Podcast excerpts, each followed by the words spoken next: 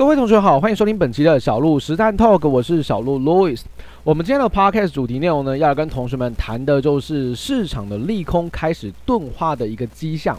不知道同学们有没有感受到，本周的台股终于有一些复活，终于开始有一些上涨的动能出现了。在本周四的时候，我们明显的看得到，大盘指数成功的大涨，突破了盘整区间，一个跳空开高，突破了在农历年后以来的一个盘整的一个格局。那其实这个大涨也带动市场的气氛，整体的情绪大幅的上扬。在呃周四的时候，我们可以发现成交量是大幅放大，来到两千九百三十一亿，盘中的估量甚至来到三千三百亿左右。所以其实市场的行情跟情绪已经慢慢的开始出现一个明显的热情回温的状况。不过在这个热情回温的这个背景之下，你会发现其实市场整体的一个大环境，总体的一些经济状况都没有明显的一个改善。而这个就是市场上很多的投资者会非常的担忧的。奇怪，经济不是很糟糕吗？总体经济状况不是不好吗？那为什么股票市场还能够出现一个大涨突破创新高的格局呢？这时候我们可以思考的就是，市场对于目前的利空消息可能已经有钝化的问题出现。我在今天的 podcast 内容要跟同学们来去分享三件事情。第一件事情，我们跟大家来谈的就是利空大环境它真的没有太大的一个改变。第二件事情，我们来聊聊市场利空环境之下，它为什么能够转强的创新高。第三，我们则是来聊聊股市，它永远反映的到底是什么样的一个预期。首先，我们先来看第一件事情，叫做利空的大环境其实没有太大的变化。不知道同学们有没有在关注，例如像是我们台湾国发会所公布的这个景气对策灯号。其实台湾的景气对策灯号已经连续数个月份都是呈现低迷的蓝灯的状况。那蓝灯代表什么意思？代表我们目前的呃接单状况啊，制造业状况其实表现都不是说太好，甚至是一个相对低迷、悲观的一个情绪。那你说这一些消息面，你说这一些数据面，跟一两个月前相比，有明显的差异吗？其实没有明显的差异耶。我们的这个制造业依旧是惨淡，接单状况也依旧是惨淡的。可是为什么在这样利空环境没有太大变化的状况之下，市场还是有重新再度启动多头的动能呢？其实利空的环境这件事情，你可以再思考更远一点。我们甚至可以说，跟去年可能十一月、十二月份的那个情绪，那个时候的一个接单状况，那个时候的一个景气状况，其实真的是差异不大的。所以很多时候，呃，在行情的波动之时，很多的同学可能会陷入一些锚定效应，例如像是，诶，景气很糟啊，所以股价不能涨。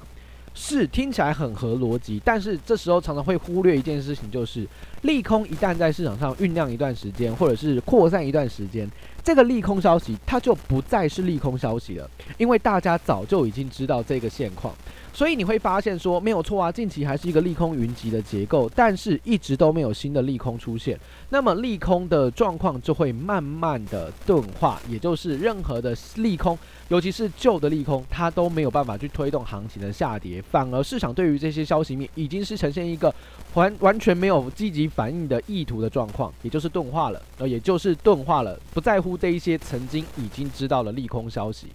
那在这样的利空消息的环绕之下，它为什么会愿意转强创新高呢？其实大家可以发现，市场上近期有一个消息也一直被市场高度的提及，那就是美国的债务上限问题。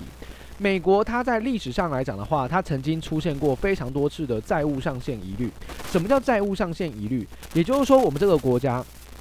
可能我们每一年有一个债务的一个上限值，例如我们今年最多就只能负债多少。那一旦发生了一些问题，或者是发生了一些呃新的财政的支出，那这时候是不是就面临到他的财务的问题困境出来了？那这时候怎么办？他是不是要想办法去把他的债务上限拉高？因为他的债务上限如果不拉高的话，我今年就没有钱用啦，甚至更惨的还有可能会产生违约的问题。那美国一旦违约，当然这是全球的金融风暴，就一定会来。因为我们在所有的金融游戏里面的假设是什么？我们的假设不就是美国不能违约吗？那美国一旦违约，代表这件事情是有问题的，那当然市场就会非常非常的恐惧，连美国都可以违约了，那到底还有谁可以继续遵守这个游戏规则？所以美国能不能违约？应该说能不能遵守？逻辑不要违约，这是一个非常重要的事情。那当然，近期美国总统拜登跟这个呃美国的这个麦卡锡也都跳出来跟大家讲说，他认为是会平安的、安全的解决这个问题的。所以市场目前看起来，诶，好像也挺认同的，真的要解决债务上限的危机了。历史上来看的话，当然多半都是解决的。哦，一旦没有解决，现在美国呃就不会有市场上这么高的一个信任度。所以历史上来看，它都是调高债务上限来解决他们的一些危机。那这一次可能也会有这样的一个机会。那市场一旦看到，哎，好像没有债务上限的问题嘞，所以呢，原先最担心的这个新的利空也烟消云散了。所以市场就会发现，好像没有这么的恐慌了，利空好像该出来的也都出来了，所以开始把真金白银丢入到市场当中去购买未来的想象空间。所以你可以看到本周外资大幅度的加码现货，尤其是在期货部分，我们见到了难得一见的三万口的期货净多单流仓，这是非常非常不简单的事情。所以在看到外资大幅的进驻之后，市场的信心大振，觉得诶，对，连外资都觉得稳了，所以就开始往上去做推升。周四的时候，行情就出现了大涨的一个格局，突破了盘整区间，创下了波段新高，也是今年度以来的新高。所以市场上就开始去意意识到一件事情，千万不要被利空消息给带着走。利空消息永远没有太大的变化，因为现在都是那些很老旧的，大家早就已经知道利空，没有新的利空就是一件好消息，代表最糟状况可能就在这个地方了。所以股市往上转强，那到底反映什么事情？反映的当然就是债务上限可能解决的利多，搭配上未来可能开始会出现景气复苏的一个预期。股票市场永远会反映在市场的这个呃预期之前，所以你就会发现了很多公司好奇怪哦，营收明明这么糟糕，为什么股价还大涨？或者是营收明明这么好，为什么股价还大跌？很多时候就是因为市场预期它这一期的业绩确实很好，没错，但是未来它不一定会这么好。